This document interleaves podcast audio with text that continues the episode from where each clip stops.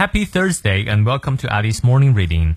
每天一句话，英语不再怕。欢迎新老朋友们来到十一月二十五日周四的原力晨读。今天这句话来自于著名的好莱坞影星 Van Diesel 范迪塞尔。他呢出生于美国纽约，为演员及电影制作人。最初呢，因为出演了史蒂芬斯蒂尔伯格的《拯救大兵瑞恩》而火，后来演了《速度与激情》《复仇者联盟》等。没错，他在那里面扮演的是那个 Groot 格鲁特那根树，是一个很有趣的演员。他说。Protect your innocence.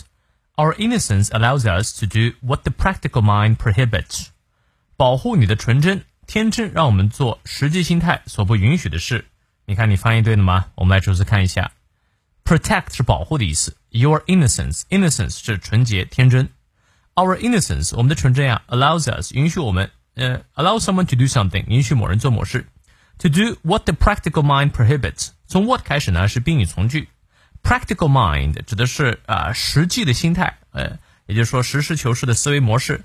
Prohibits 啊指的是禁止的，也就是说啊我们那些实事求是的或者说非常实际的心态呢，可能不让我们做一些事情，而我们那个天真的一面呢，则会让我们去做，所以我们应该保护我们天真的一面。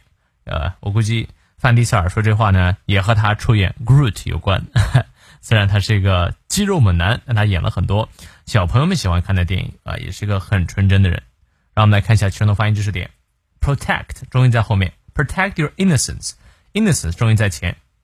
Our innocence allows us allow 双音念到位啊，结尾的 s 发字定 allows us to do what the practical practical 注意它的重音在前，practical mind i 双音 prohibits 呃重音在后面 prohibits。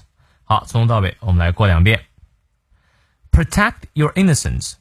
our innocence allows us to do what the practical mind prohibits. 再来一遍. Protect your innocence.